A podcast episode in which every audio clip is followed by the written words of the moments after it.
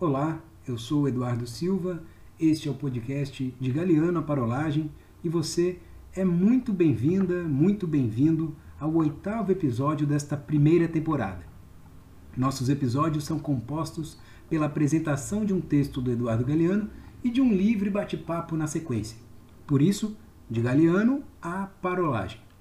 No YouTube você confere os episódios em áudio e vídeo mas se optar pelo formato mais usual dos podcasts, ou seja, apenas em áudio, você também nos encontra nos principais agregadores tocadores. O texto de hoje é intitulado As Fontes da Desgraça.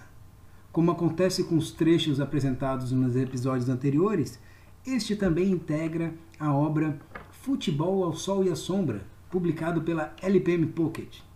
Quem faz a leitura do trecho são ex-alunas mas ainda amigas minhas, Sabrina, Júlia e Giovana, compunham em 2017 a especial turma do terceiro ano T3 no ensino fundamental da Escola Municipal João Batista, em Américo Brasiliense.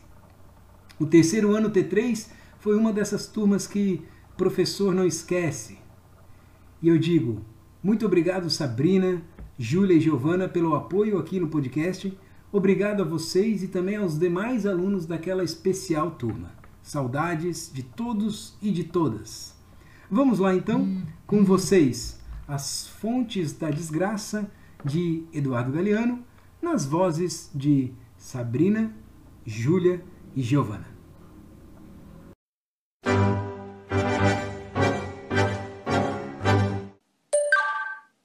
As fontes da desgraça.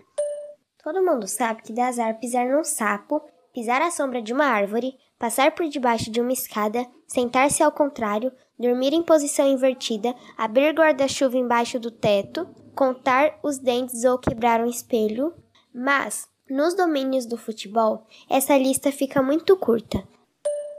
Carlos Bilardo, diretor técnico da seleção argentina nas Copas de 86 e de 90, não permitia que seus jogadores comessem carne de frango, que dava azar, e os obrigava a comer carne de boi, que dava ácido úrico.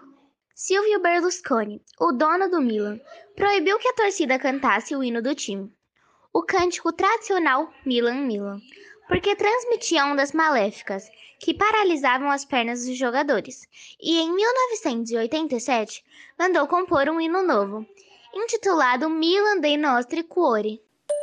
Fred Rincon, o gigante negro da seleção da Colômbia, frustrou seus numerosos admiradores da Copa de 94. Jogou sem nem um pouquinho de entusiasmo. Depois, se soube que não tinha sido um problema de falta de vontade, mas de excesso de medo. Um profeta de Buenaventura, a terra de Rincon, na costa colombiana, tinha cantado para eles o resultado do campeonato, que aconteceram exatamente como predisse, e anunciado que quebraria uma perna se não tivesse muito, muito cuidado. Cuidado com a sardenta, disse o bruxo, referindo-se à bola, e com a hepatica e com a sangrenta, referindo-se ao cartão amarelo e ao cartão vermelho dos árbitros. Na véspera da final do Mundial de 94, os especialistas italianos em ciências ocultas garantiram que seu país ganharia a Copa. Numerosos despachos de magia negra impedirão a vitória do Brasil, assegurou a imprensa a Associação Italiana de Magos. O resultado não contribuiu para o prestígio da instituição profissional.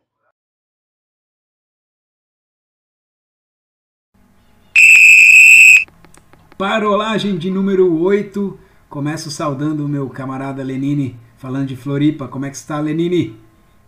Fala, Duda. Tudo certo. Aqui em Floripa, tudo tranquilo. Maravilha, cara. Ó, Eduardo Galeano nos apresenta aí em As Fontes da Desgraça é, essa relação com superstições, manias que os atletas têm. E aí eu começo te perguntando, que rezas, cara? Que manias no futebol aí você é, no futebol profissional você se recorda? Lembra de algum jogador com alguma de suas manias? Eu me lembro do Cuca, né?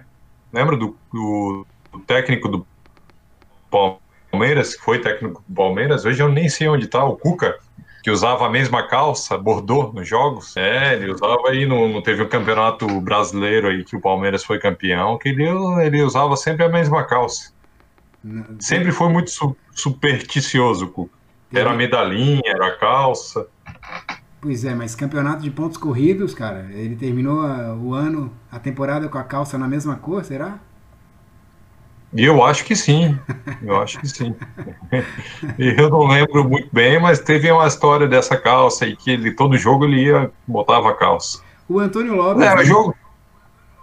É, o Antônio Lopes. Ele também tinha uma, coisa medalhinha. Com, tinha as medalhinhas, mas ele tinha uma coisa também com uma certa camisa lá, um traje que ele sempre usava o mesmo também, se eu não estiver enganado. Sim. Né? Sim. Eu lembro bastante do, do, do goleiro Ronaldo do Corinthians que tinha um ritual, não sei se você vai lembrar assim, de ele pulava é, de uma trave até a outra, fazendo sinal da cruz, tocando no travessão, aí depois fazia um arco, assim, uma, uma, é, uma semicircunferência de uma trave até a outra, fazendo sinal da cruz. Eu sei que era um ritual longo que o cara fazia em todos os estádios. Imagina, eu fico pensando na torcida adversária é, mexendo a paciência dele enquanto ele fazia isso, né? Parece o Kiko quando eu tava com a bola, assim. Fazia aquela graça toda, assim. É, é isso aí. Mais ou menos isso. É, tinha aquelas mais discretas, né? O Romário, né? Toda vez que tinha um, um, lance de, de gol ali que ele perdia, ele sempre se fazia um sinal da cruz. Se ele, é, isso. Exatamente. Tinha o próprio, o próprio Zagalo, né? O Zagalo era bem supersticioso, né? Pô, acho que é o, o maior. É, o maior. O 13, né? Ele tinha uma mania com 13 também. Tem. O número 13. É, é, o bicho era bem supersticioso. Exatamente. É, eu, a gente acabou chamando aqui o Nino, nosso camarada, amigo de Araraquara, é, para dar uma, uma contribuição. É, perguntar para ele, né? Nino, você como atleta, tem alguma mania também, assim, dessas superstições de jogador? É, saudações aí, né, para quem está nos ouvindo. Então, eu tenho sim. Como eu sou canhoto, sempre que eu entro em campo, eu sempre tento tocar o primeiro toque com a minha perna ruim, com a minha perna fraca, com a direita, né? E se eu não fizer isso, parece que o, que, o jogo não flui, sabe? Que fica uma coisa assim na mente, assim, que eu não vou conseguir fazer as coisas direito, né? Vou jogar bem, enfim. Hum, interessante essa mania de começar o jogo sempre tocando com a perna ruim. E aí o jogo desenvolve. No meu caso não funcionou, cara, porque as duas pernas são ruins. Eu sempre comecei com a perna ruim e nunca desenvolveu o jogo. Por isso, as duas pernas eram ruins. Então não adianta. Entrava com uma com a outra não fazia diferença. eram não, são. é, mas assim, vamos. deixa eu chamar o Nino aqui de novo também para ver se, é, se, nessa vida de jogador, se ele não observou também as manias de seus colegas, de seus companheiros aí de, de jogo. Fala aí, Nino. Alguma mania que chama atenção ou que chamou sua atenção? eu vi várias pessoas com manias, né? E, mas tem um, um rapaz que jogava comigo quando eu era criança que eu achava muito curioso, né? O nome dele é Lazinho. Sempre que ele entrava no, no campo, assim, ele sempre ia lá, dava três é, chutes na, na trave, três chutinhos na trave, né? Não era dois, não era quatro, era sempre três, né? Eu achava muito curioso isso, né? Mas nunca fui lá perguntar para ele por que, que ele fazia isso, né?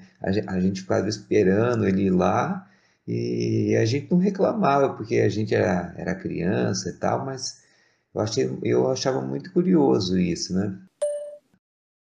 É, esses chutinhos na trave é o estilo Ronaldo, né? O estilo goleiro, né, Lenine? É, tem muitos goleiros que fazem isso que deixam também um terço dentro do gol. Né? Tem, tem goleiro que faz isso também. Será que ao realizar né, algumas dessas manias e rituais, os jogadores, os treinadores, eles não percebem um, um certo.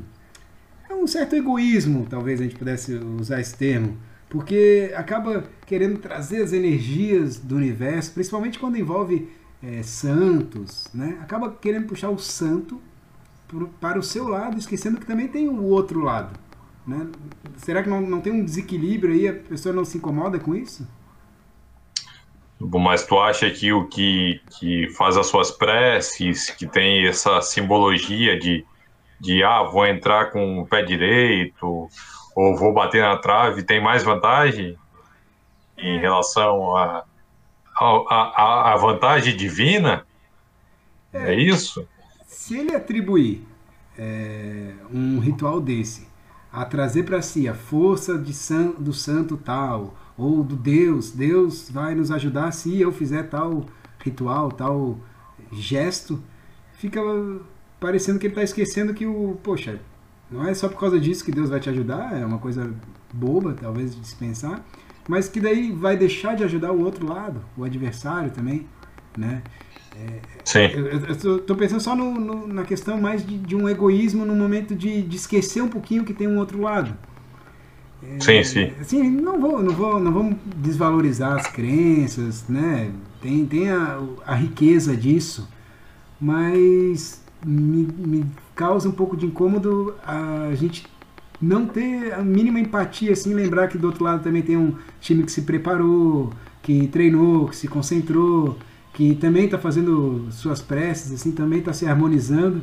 Então, eu não sei se dá para simplesmente só atribuir a, ah, se eu fizer isso aqui, Deus está comigo e aí tá a gente vai conseguir. Né? Sim, sim. É, esse apego pela fé aí, cara, eu acho que não é importante, mas não traz nenhum tipo de certeza ou vantagem, né? Porque na grande maioria das vezes o outro lado também tem sua fé, tem, tem suas crenças, então é, é, não, não, não, vejo como podia beneficiar um e prejudicar o outro. Não, eu, eu não sei se isso é, se é válido, né? Uhum.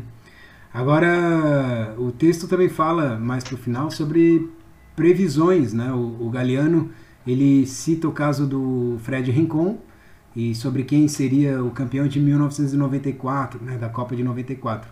Ambas as previsões, no caso, erraram. E aí, por outro lado, se a gente lembrar da Copa do Mundo de 2010, aquele personagem, o Povo Paul, não sei se você lembra dele, do Povo Paul? Uhum. Eu lembro, lembro do povo, tirava, tirava as bolinhas, né? Era alguma coisa dentro do aquário, né? Que ele ia para um lado, para o outro, era um negócio assim. Isso. Ele, ele dava um. Sim, não era? É, davam, colocava as bandeiras das duas seleções que iam se enfrentar e ele ia até a, a bandeira, assim, né? O povo Pou ele acertou todos os sete resultados na campanha da seleção alemã, que chegou, que foi terceiro colocado na, na, na Copa. Ele acertou os sete resultados. Mas eu pergunto, num esporte assim tão imprevisível, onde nem sempre o melhor time ganha e tudo mais, Dá para levar a sério assim essas previsões? Ah, eu acho que não dá para levar a sério não, cara. Acho que é, é que nem você falou, é muito imprevisível, né? Muito imprevisível. Claro, tem, tem, tem seleções que tu não imagina que vai acontecer de, de ganhar, até pelo poderio da, das seleções que a gente, a gente tem aí no mundo. Agora, fora isso, não sei não. Acho que não, não, não, tem como dar isso como válido, essas previsões. Acho que seria uma. Um, teríamos aí um poder do povo Pou se acertasse os resultados, quem fizesse os gols, em que minuto faria o gol e coisas desse tipo. nesse detalhamento talvez a gente acreditasse. Mas assim, ó, vamos fazer Sim. um exercício, Lenine, para a gente poder encerrar a parolagem de hoje um exercício de assumir o papel de povo pou, ou se você preferir, de mãe Diná, é, o pai Lenine. Diga-me, Lenine, se você pudesse fazer uma previsão sobre futebol, esse cenário que a gente tem hoje de futebol parado por conta da pandemia, que tipo de previsão você poderia fazer aí para a gente te cobrar? É, isso aqui é só para a gente deixar registrado e mais para frente a gente cobrar, viu? Você não sabe nada, errou. Diga, você pode ir para o caminho que você quiser, ir para o mais simples Ou De- para o mais preciso aí, mais De- detalhado. Vai lá. De forma racional, Ah, do jeito que racional, você quiser. Do jeito que você quiser. É, eu acho eu acho que o Brasil não ganha uma Copa tão cedo. Ah. Copa de 2022, esquece. Esquece. E a de 2026? Tão cedo. Es- Esquece também. Ah, então, então ma- marca aí agora. O Brasil vai vencer a Copa, diz aí. 26 não, é de 30. É, o Brasil vai ficar umas, umas 10 Copas sem ganhar. Então conta de 4 em 4 anos aí. 40 anos então sem ganhar, cara. Pai, pai Lenine E- cravou. Isso daí, Brasil eu tô ganha até eu- 2062. Não, não. Não ganha. O Brasil não ganha. Não, eu posso, posso queimar a língua. Posso queimar a língua se o futebol mudar bastante. E o Brasil sempre é candidato, porque o Brasil fabrica muitos jogadores. Mas do jeito que, que se vê as coisas aí, eu acho que tão cedo não ganha. Então, beleza. ó, Ah, tô queimando meu. Vou que, acho que é capaz de queimar minha língua e o pessoal me cobrar aí, mas pelo que eu vejo da seleção aí, o negócio tá feio. vou fazer um contraponto então aqui para a gente encerrar a parolagem. Eu vou fazer a minha previsão aqui. Se você foi para o lado pessimista, eu vou para um lado otimista para o nosso país. Então vamos lá. Ó, Lenine, minha previsão. Na próxima Copa do Mundo, que não será no Catar, porque a FIFA vai reconhecer as investigações sobre as propinas envolvendo a escolha do país sede e porque também não vai aceitar mais é, países que não têm um mínimo de leis é, anti-homofobia, anti-racismo, que garantam a liberdade de seu povo. Então, nessa próxima Copa, sabe-se lá onde vai ser, mas nessa próxima, o Brasil será escalado. Olha, olha o nível de detalhamento. Vai ser escalado apenas com jogadores que atuam no futebol brasileiro. E vencerá todas as partidas do torneio, todas elas, pelo placar de 7 a 1 Qualquer que seja o adversário.